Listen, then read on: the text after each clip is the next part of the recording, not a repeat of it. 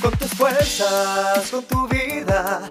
Yo sabía que podías, con tu ejemplo y tu alegría, vas creciendo cada día un poco más. Creemos en ti. Bienvenidos a Mavi, el podcast, el mejor aliado de las personas con impedimentos. Mi nombre es Mildred Gómez directora asociada de Mavi y madre de un joven con discapacidad. Este será un espacio que promueve la igualdad e inclusión de las personas con impedimentos para lograr un mundo donde sean autodeterminados, valorados e incluidos en todos los escenarios de la vida y así lograr una sociedad sin barreras. Así que si deseas informarte, aprender, empoderarte y superarte, Quédate con nosotros.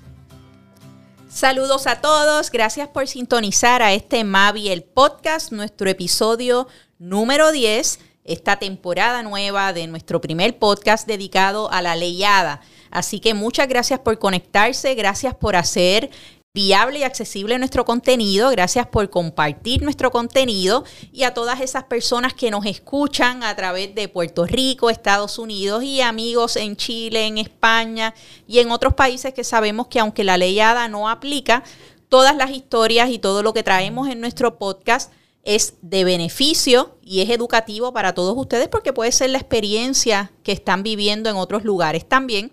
Y en este podcast yo quiero darle las gracias a la persona que está detrás de la creación, la edición de este podcast, al señor Jimmy Mejías, que nos acompaña podcast tras podcast para hacer que este contenido llegue finalmente a nuestras plataformas digitales. Recuerde, gracias a Jimmy por estar con nosotros editando semana tras semana. Nuestro podcast sale a través de la plataforma Spotify y Anchor. Y durante el día de hoy tenemos dos invitadas en nuestro podcast y el podcast de el día de hoy es comunicación efectiva, cómo logro que me entiendan. Y este podcast vamos a hablar un poquito de los principios generales de la ADA, de lo que es la comunicación. Y tenemos a Nelibel Correa con nosotros. Nelibel, gracias por una vez más acompañarnos a este Mavi, el podcast. Gracias por darme la oportunidad de estar nuevamente aquí. Estamos muy contentos de este espacio. Y tenemos a otra compañera y a otra persona que nos acompaña. El nombre de esta persona es Ginette Gracia. Ginette es una persona sorda de la comunidad sorda que está con nosotros. Ginette, saludos, gracias por estar aquí. Tenemos a Nelly que va a estar haciendo su voz. Gracias. Vamos a estar hablando durante el día de hoy de la comunicación efectiva y mucho suena el asunto de los sordos, y el asunto de la comunicación y que los sordos no pueden lograr comunicaciones efectivas. No solamente los sordos, personas que tienen dificultad en comunicarse. Y durante el podcast hoy queremos hablar un poquito de cómo la ADA cubre a las personas que tienen problemas en comunicación y cómo es importante que se dé una comunicación efectiva como un principio general de la ADA. Así que en el IBER queremos que nos hables un poquito cómo la comunicación cae en los cinco títulos de la ADA como una persona sorda o puede ser una persona con problemas de habla que haya nacido con esos problemas o que los haya desarrollado a través de la vida, cómo la ADA cubre a estas personas con problemas de comunicación. Es importante decir que la ley ADA garantiza que las personas con discapacidad tengan una comunicación efectiva. Lo que se refiere con comunicación efectiva la ADA es que tenga la comunicación de la misma manera o verdad con, algunas eh, modificaciones eh, que una persona sin discapacidad. Así que las personas con diferentes tipos de discapacidades, como podrían ser la comunidad sorda, como podría ser también eh, las personas con dificultad en habla y lenguaje, requieren algunas modificaciones para poder recibir esa comunicación igual que otra persona sin discapacidad. Y cuando estas personas con problemas de comunicación están buscando servicios o necesitan ser, escuchadas, necesitan ser atendidas, estamos hablando que la ADA los cubre en qué áreas de la vida diaria. Bueno, en el caso de la ADA, en todas las etapas lo va, lo va a cubrir. Primero que nada, en el área de empleo es importante que las personas con discapacidad auditiva o de problemas de habla puedan recibir la información igual que sus compañeros en el área de empleo. Así que si hay alguna conferencia, algún adiestramiento, debe haber una forma alterna para que esa persona pueda eh, recibir esa información en el mismo tiempo o en el tiempo razonable o equivalente para eh, esa persona con discapacidad. En el caso, de, y eso hablaríamos entonces del título 1, ¿verdad? Que lo hemos mencionado anteriormente. En el título 2, que estamos hablando de las agencias gubernamentales, es importante que se considere esa forma de comunicación primaria de esa persona con discapacidad y esa solicitud que hace esa persona con discapacidad de cómo se comunica es que se debe tomar en consideración. Ahí podríamos hablar de que si la persona utiliza la biolectura, pues entonces utilizará eh, alguna manera donde se pueda comunicar de, y, poder leer los labios. Sabemos que seguimos en la situación del COVID, pues buscar algún espacio en el cual podamos mantener la distancia, pero que esa persona pueda recibir como quiera la información. Y te pregunto, Nelly, hemos escuchado mucho durante este proceso de pandemia de que muchas personas, especialmente la comunidad sorda, cuando fueron a buscar servicios, tanto en la comunidad como actividades de su diario vivir, como en áreas médicas, como las personas, supermercados, escuchamos muchas historias durante estos dos años, cómo los sordos podían o iban a instalaciones, iban a buscar servicios y de repente se veían en la barrera de la comunicación porque no necesariamente hay un intérprete a todos los lugares que nosotros vamos, pero esa persona que anteriormente o antes del COVID podía ese sordo hacerle la biolectura o escuchar un poco, con la mascarilla se creó una barrera, reconociendo que en el COVID-19, esta situación mundial, mm, desconocíamos del de, COVID, estábamos asustados, era una información nueva y sabíamos que las personas no se querían quitar la mascarilla, pero sí tuvimos muchas llamadas y muchas comunicaciones de los sordos con este particular. Yo personalmente puedo decir que tuve la experiencia con mi mamá, que muchos saben que mi mamá es sorda, no de nacimiento, y mi mamá fue a una cita médica donde no pudo comunicarse con la persona, pero al ella poder leer y escribir, pues tuvo que sacar un papel y decirle, pues vamos a escribir y nos comunicamos. Y para mí personalmente, que trabajo todos los días con este asunto, que fuera mi mamá, sé que me, me dolió mucho y lo sentí porque son personas cercanas a nosotros. Así que no son historias, no son lo que escuchamos que nos llaman a nuestra oficina, es personas que conocemos, al igual que compañeras sordas. ¿Cómo trabajaron los sordos en este asunto? ¿Cuáles hubieran sido las mejores prácticas que seguimos bajo el COVID? Ya que tocaste el tema, quiero preguntarte qué debemos hacer para lograr esa comunicación efectiva y que esas personas sordas que vienen a buscar servicio no se queden sin el servicio el cual requieren. Bueno, la realidad es que existen diferentes alternativas que podríamos eh, tomar en consideración. Primero, el lugar. Si el lugar yo puedo mantener la distancia de manera, ¿verdad? Eh, bajarme la, mascarilla eh, y poder establecer esa comunicación. De igual manera, existen los face shields, que son los escudos faciales que son transparentes. A través de ese tipo de, de escudo facial podemos mantener la distancia y la persona puede entender a través de la labiolectura lo que yo estoy tratando de comunicar. Eh, así que alternativas hay muchas. Yo creo que en la inclusión tenemos que ser bien creativos y siempre hay que buscar la mayor de que las personas puedan recibir la información y tener una comunicación efectiva de la manera más eh, ¿verdad? apropiada para esa persona. Y si esa persona utiliza la labiolectura, pues es importante que consideremos dónde la voy a atender, cómo, cómo voy a recibir esa información y ser sensible con la situación de que, mira, ¿sabes qué? Eh, ella merece recibir esa información como si yo fuera a recibir esa información también en el momento específico no esperar y esperar y esperar para poder resolver eh, ese proceso de comunicación. Y pienso que la situación histórica que ocurrió, el desconocimiento y el miedo que tuvimos todos los ciudadanos nos llevaron a quizás no ser tan sensibles o, o, quizás tener esa barrera también, no de actitud, diríamos que fue una barrera en no contagiarme, en esto es algo nuevo, en tengo que protegerme y quizás no buscar esas otras alternativas que a lo mejor sí estaban viables, pero por nuestro desconocimiento no pudimos, ¿verdad? Quizás eh, proveer ese servicio, pero como tú bien mencionas, ahora, luego de dos años, sabemos que están las mascarillas, aunque son clear, tenemos los face shields, sabemos que nos podemos poner en distanciamiento y como bien tú dices, simplemente quizás movernos del lugar donde prestamos el servicio para que sea un sitio más amplio y poderlo dar. Pero es una situación real que muchos sordos se vieron privados de recibir servicios durante la pandemia y esto es algo que se marca en esta época para que no vuelva a ocurrir y aprender de las mejores prácticas. Entonces, Neliber, mencionabas que siempre que una persona sorda, ¿verdad? O con problemas de comunicación vaya a buscar un servicio, y si hablamos de las agencias públicas, de los gobiernos estatales y locales, sabemos que muchas personas sordas o con problemas de comunicación van. Y mencionabas que entonces hay que buscar cómo es la manera efectiva o cómo esa persona se comunica.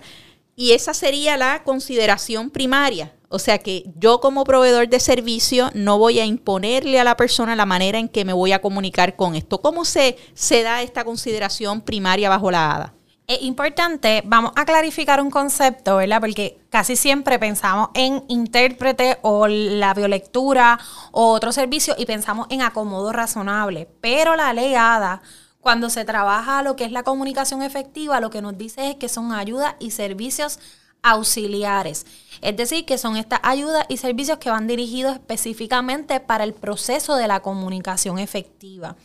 Eh, en este caso en particular, cuando hablamos de que una persona eh, llega a la agencia gubernamental a recibir servicios, va a decir que necesita una ayuda o un servicio auxiliar. Ahí, ¿cuál es esa ayuda? Si la persona sorda indica que necesita un intérprete de lenguaje de señas, es importante que la agencia busque ese intérprete de lenguaje de señas y lo traiga al escenario para que la comunicación se dé de manera efectiva. Y ya que hablas de, de, intérprete de lenguaje de señas, en la ADA habla de lo que es un intérprete de señas cualificado. ¿Qué sería bajo la ADA un intérprete de señas cualificado? esta definición me ha costado mucho. ha sido difícil aprenderme eh, la definición, pero es un intérprete que tiene el conocimiento, el vocabulario, que interpreta con eficacia, de manera verbal y expresiva. Eh, y también que es imparcial y ¿verdad? tiene que ser efectivo en ese proceso de comunicación. Es por esta razón que un familiar no necesariamente es considerado un intérprete de lenguaje de señas, porque el proceso de confidencialidad no se garantiza cuando tenemos un familiar que es un intérprete. Entonces, es importante que cuando vemos el intérprete de lenguaje de señas cualificado, es una persona que si vamos a hablar de conceptos médicos, es una persona que conoce los, cómo se interpretaría esos conceptos médicos. Si vamos a hablar de unos conceptos legales, pues esta persona o este intérprete conoce los conceptos legales y puede hacer que esa comunicación o esa complejidad dentro de esa comunicación se dé de manera efectiva y la persona sorda puede entender los procesos. Así que una persona que sepa lenguaje de señas no necesariamente es un intérprete de lenguaje de señas y tampoco es un intérprete de lenguaje de señas cualificado que es lo que nos habla la ley ADA. Es importante señalar esto porque muchos de nosotros hemos tomado cursos de lenguaje de señas básicos, intermedios, y eso ha aumentado la comunicación que tenemos con la comunidad sorda y los exhortamos a todos a que si tienen la oportunidad de aprender un curso básico de lenguaje de señas o si le interesa para continuar, lo hagan. Pero la, bajo la ADA tiene que ser un, un intérprete de lenguaje de señas cualificado, es el término que utiliza la hada y que define la hada. Y Neliber mencionas algo muy importante y hablaste el término médico, el área médica, que es un tema muy sonado en el caso de Puerto Rico porque muchos de los sordos que vienen a nosotros con problemas de acceso a servicios en las áreas médicas nos informan que han ido y tenemos muchas historias que no, no tenemos el tiempo para contarlos hoy en el podcast, pero tenemos múltiples historias de personas sordas que han tenido citas médicas y por no tener un intérprete de lenguas cualificado, de lenguaje de señas cualificado, cuando llegaron a, esa cita era que tenían un proceso quirúrgico. Y esta experiencia la tengo, ¿verdad? Yo particularmente, esa persona sorda que viene a nuestra oficina, mira, cuando la fuimos a acompañar, no tuve un intérprete y yo no sabía que me iban a operar. ¿Cómo trabaja la ADA en los proveedores de servicio médico? Y tienen que las personas sordas llevar el intérprete o pagar el intérprete para recibir esos servicios? Es importante que vamos a hablar nuevamente del título 2 y del título 3, ¿verdad? Porque eso es bien importante dentro de este proceso. El título 2 son las agencias gubernamentales, así que los servicios manejados por las entidades eh, gubernamentales como los hospitales públicos son, eh, deben ellos proveer el intérprete, ¿verdad? Esa área preferencial de esa persona con discapacidad y honrar esa forma de comunicación. Y eso significa que si yo estoy proveyendo esos servicios en esa, en esa, en ese hospital público, que puede ser centro médico, por dar un ejemplo, un, un hospital público, y yo veo que ese sordo que llegó sabe la biolectura, sabe escribir y sabe señas, yo no puedo anteponer mi opinión y decir, pues mira, no vamos a buscar el intérprete y que me escriba. Yo tengo que preguntarle a la persona. Es importante que no importa si es del título 2 o del título 3, eh, hagamos la pregunta de cómo se comunica. Porque usualmente puede ser que esa persona tenga un conocimiento básico de lectoescritura y no necesariamente toda la información que se le va a estar brindando la puede entender de una manera efectiva dentro de lo que vendría siendo ese, ese proceso. Y podría ser que usted le esté escribiendo unos conceptos médicos que no necesariamente esa persona los va a comprender sin embargo, si tuviera un intérprete de lenguaje de señas, quizás esas preguntas o esas dudas que tiene las puede clarificar con mayor precisión. Hay personas sordas que van a preferir utilizar la labiolectura porque, eh, ¿verdad? Esa es su manera de comunicación principal. Y a todas esas personas que prestan servicio, ya sea bajo título 2, título 3, ya sean eh, organizaciones, en este caso estamos hablando de los hospitales, sea una agencia pública o sea algo privado, es bien importante que esa persona que tiene problemas de comunicación, hablando aquí de los sordos, tenga acceso a esos servicios que usted provee, tenga acceso a poder tener los servicios que, ofrece la agencia gubernamental. Así que es importantísimo que tengamos esto en cuenta y cuando vengan personas sordas o con problemas de comunicación, seamos pacientes, preguntemos, recordando siempre que la persona es que decide la manera más efectiva para ellos comunicarse. Recuerden, los amigos que nos escuchan, la ley ADA es una ley antidiscrimen que busca que las personas con discapacidad tengan el mismo acceso. Eso significa que el mismo acceso a la información que usted tiene cuando va a una oficina a buscar servicio, la debe tener de igual manera una persona sorda. Y si hablamos de una persona con problemas de habla y lenguaje, ¿Cómo lo trabajaríamos? Es importante decir, ¿verdad?, que, que la ayuda y los servicios auxiliares se le ofrecen a tres, a tres categorías, ¿verdad? Sería a las personas sordas, a las personas ciegas y a las personas con problemas de habla y lenguaje.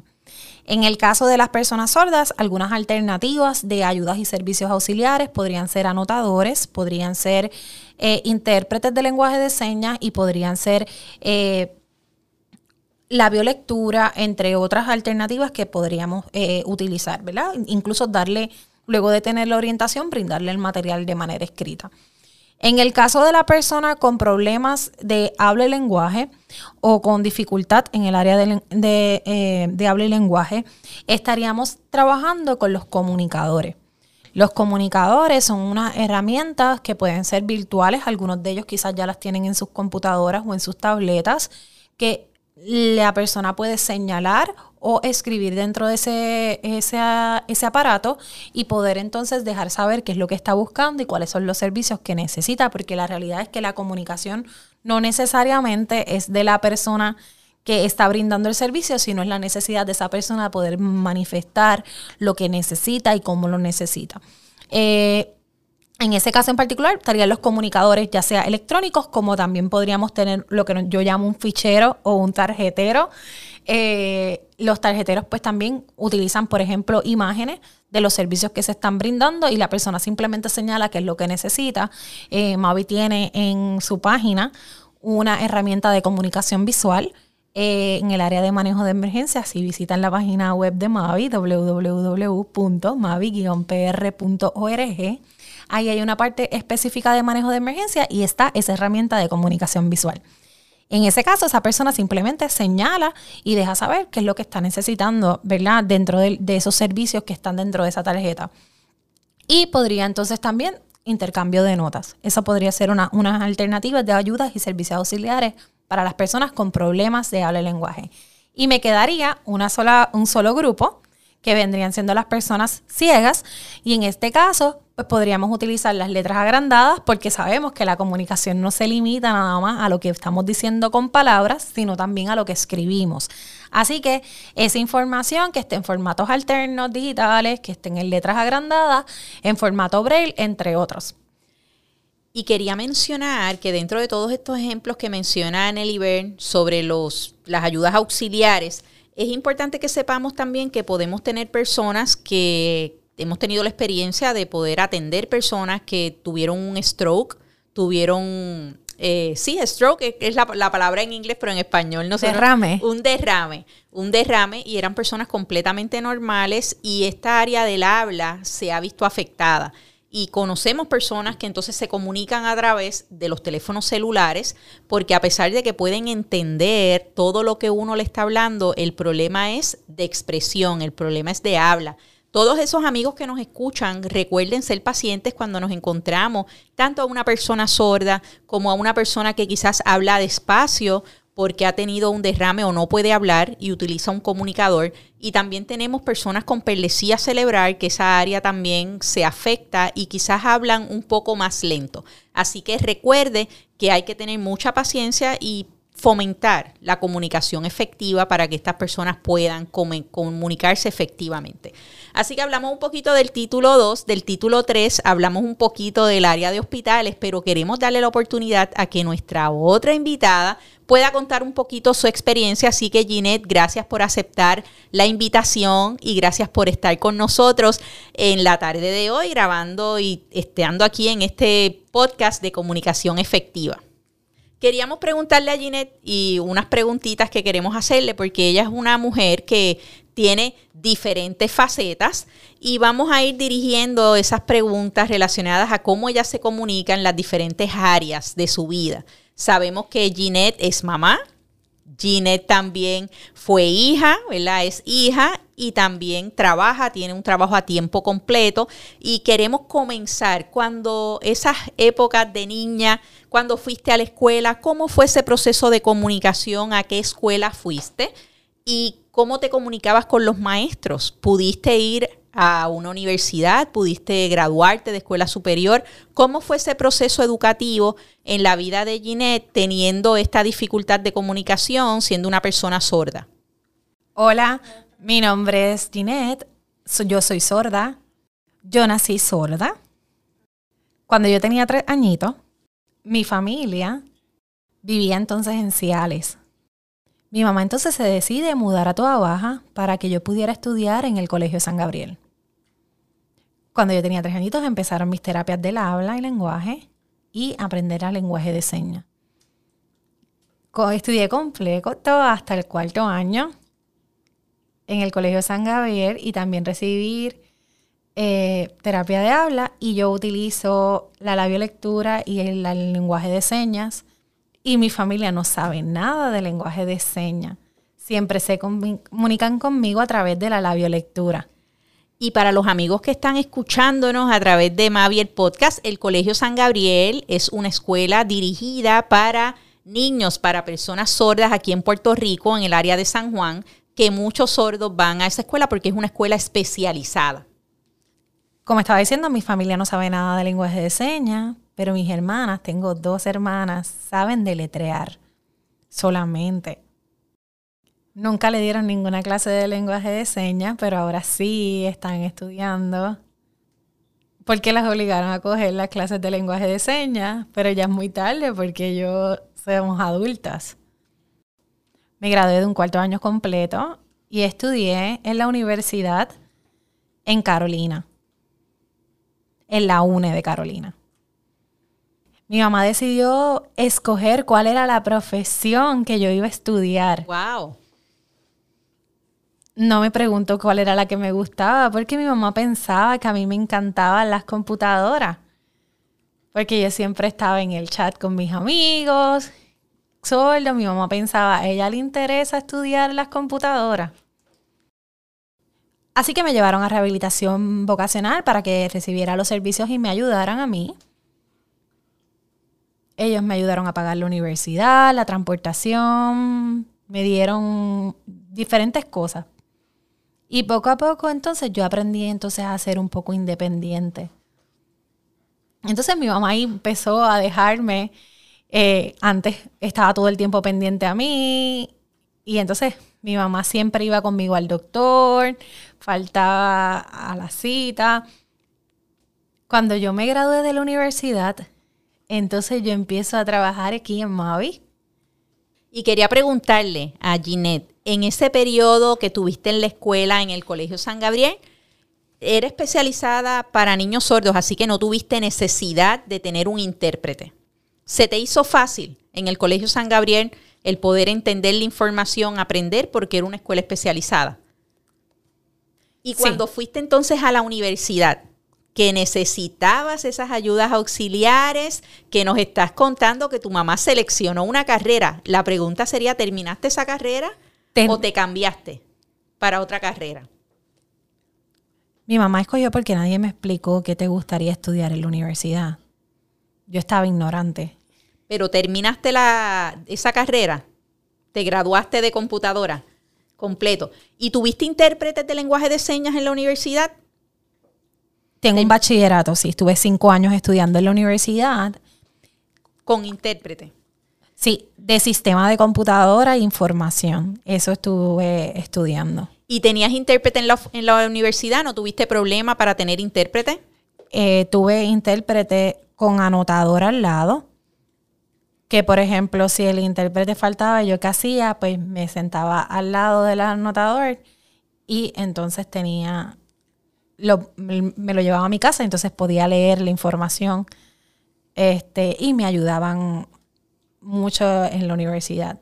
Y los amigos que no Para mí leer es un poco complicado porque hay muchas palabras, así que es un poco complicado para mí, pero lo logré, me gradué completo. Qué bueno. Y los que nos escuchan es importante que sepan que el sordo necesita, cuando está en el proceso educativo, un anotador, porque el sordo está pendiente y está mirando a ese intérprete que está interpretando lo que dice el profesor, pero cómo recojo información para continuar estudiando en mi casa como todos los estudiantes. Así que esa ayuda auxiliar es ese anotador que es tan importante para los sordos en muchas áreas, pero específicamente hablando del proceso educativo. Terminaste de trabajar, de estudiar y nos estabas contando que, que, trabajas, eres una persona que trabajas a tiempo completo. ¿Dónde trabajas y qué haces en tu trabajo? Comencé trabajando part-time. Era la primera vez que había una persona sorda en Mavicao, así que estuvimos a principio en ese proceso de comunicación. Eh, utilizando intercambio de notas. Eh, no había nadie que conociera como tal el lenguaje de señas, pero cuando me mudé a Río Grande, a Mavi Río Grande, eh, la supervisora Mirnalis Castro eh, de Mavi Río Grande empezó poco a poco a aprender el lenguaje de señas y yo me sentí muy cómoda de que la comunicación se diera de esa manera porque ella iba mejorando mi experiencia de trabajo. Luego me me enseñó a cómo yo podía ser independiente y a trabajar también con otras personas eh, con impedimentos. Porque sé que trabajas atendiendo a sordos, pero como mencionas, ¿verdad? En ocasiones sí atiendes público oyente a través de la biolectura u otras cosas, así que qué bueno que pudiste tener esa comunicación efectiva y también es de mi conocimiento que en talleres, charlas tenemos intérpretes y eso te facilita en el área laboral. Sí, me ayuda. Qué bueno, qué bueno. ¿Y has podido, cuántos años llevas trabajando? Desde que comenzaste a trabajar, ¿cuánto tiempo llevas trabajando? Llevo 14 años aquí en Mavi, ya estoy vieja. Lleva 14 años trabajando. Y otra área que queremos hablar, Ginette, es con relación a tu vida personal, porque eres mamá. Sabemos que eres mamá y sabemos que tu hija es una, una niña coda, no es una niña sorda. Para los que nos escuchan, tenemos personas sordas que pueden tener hijos oyentes, no necesariamente van a ser sordos. ¿Cómo es esa comunicación con tu hija que no es sorda? ¿Cómo lo haces diariamente? ¿Cómo trabajas con ella para que ustedes puedan tener una buena comunicación? Cuando nació mi hija, yo siempre estuve con la labiolectura porque que no quería que, que no pudiera hablar, porque el papá de mi hija también es sordo. Yo quería enseñarle señas, que lo aprendiera completo y también la biolectura, para que fuera como compartido, papá en señas y yo en, en la biolectura. Y así logramos entonces la comunicación. Pero ahora ya mi hija es una coda porque los padres son sordos. Mi hija se comunica como en el medio con como si fuera un sordo. Escribe corto. Y yo entonces estoy tratando de apoyarla para que escriban oraciones completas. Mi familia oyente me dice que debo buscarle otros tipos de clases para que mejore. Pero yo le digo que por qué las oraciones de nosotros que se acuerden que ella está en el medio de dos padres sordos y que el proceso de comunicación es complicado. Y eso es interesante de cómo entonces la niña aprendió, sabe obviamente hablar español, sabe el lenguaje de señas, sabe la biolectura, pero estás notando que quizás está escribiendo como quizás ustedes los sordos escriben. Y te pregunto, ¿se te ha hecho fácil tú siendo sorda ser mamá de una niña oyente? ¿Has tenido dificultades con eso? Yo siento que sí, a veces puedo sentir frustración de cómo, cómo aconsejar a mi hija, ella en su conducta, cómo hacer, así que yo le tengo que pedir a, mi familia que me apoye en ese proceso de cómo ah, orientar a mi hija en cuestión de comportamientos y, y conducta.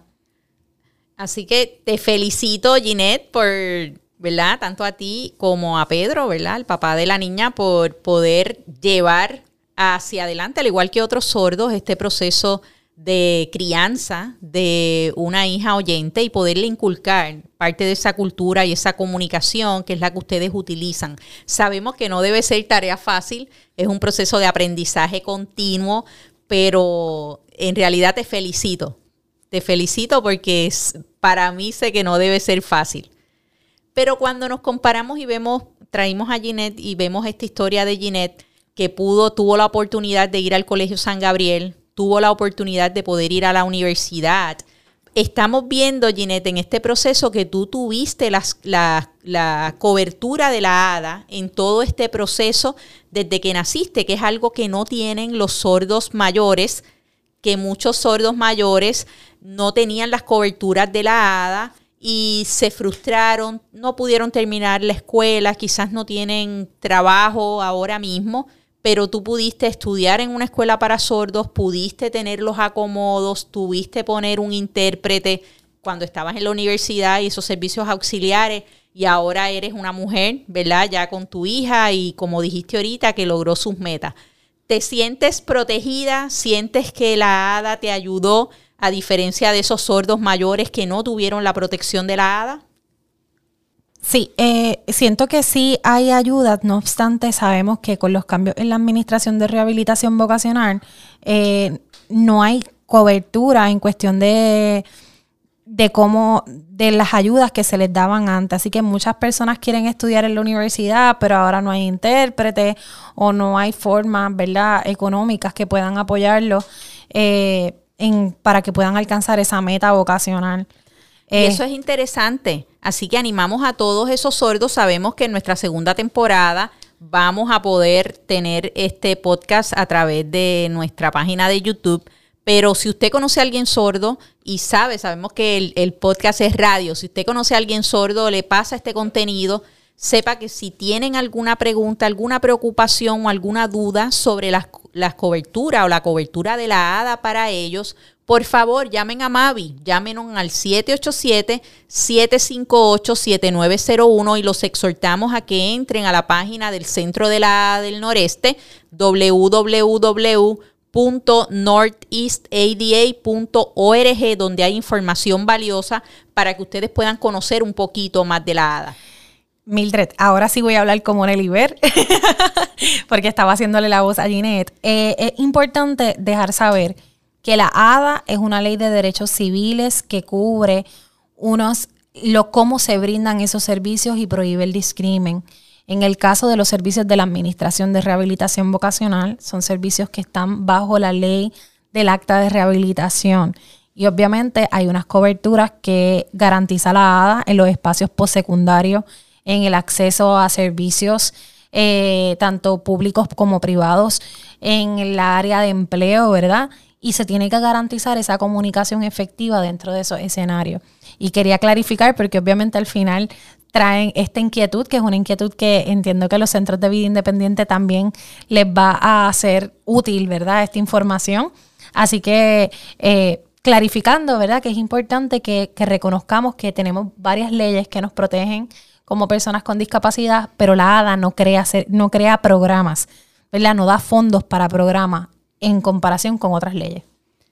Gracias por la aclaración, Nelly. Y sabemos que eh, la comunicación efectiva es un principio general de la ADA. Hablamos desde el inicio de los principios generales y traímos a Ginette con esa historia de éxito para que vieran las personas cómo a través de la vida de una persona sorda, si tenemos las ayudas auxiliares y tenemos la comunicación efectiva, vamos a tener personas que cuando miran hacia atrás han podido estudiar, han podido crear sus familias y al final han podido ser no discriminadas y vivir de una manera integrada en sus comunidades y no ser discriminadas por sus discapacidades. Al final esto es lo que queremos, que las personas conozcan más sobre la ADA y sepan que la ADA es una ley antidiscrimen y no discrimina en este caso de las personas que son sordas o personas que tienen problemas de comunicación cuando van a la comunidad a buscar todo tipo de servicio. Así que recuerde, si no sabe, como decía el título del podcast de hoy, comunicación efectiva y ahora cómo me entienden, recuerden que siempre esos proveedores de servicio pregúntenle a esa persona cuál es la mejor manera de comunicarnos y esas personas con discapacidad siempre expliquen su condición y soliciten los acomodos necesarios o las ayudas auxiliares que necesitan para poder comunicarse efectivamente. Gracias a Nelly Correa, gracias Ginette, también por acompañarnos. Gracias a ustedes por darnos la oportunidad a ambas. Y recuerden, si usted entiende que este contenido es interesante, es importante, compártalo y continúen, denos like y continúen siguiéndonos en nuestra página, en nuestro Maviel Podcast a través de las plataformas de Anchor y de Spotify. Gracias por conectarse.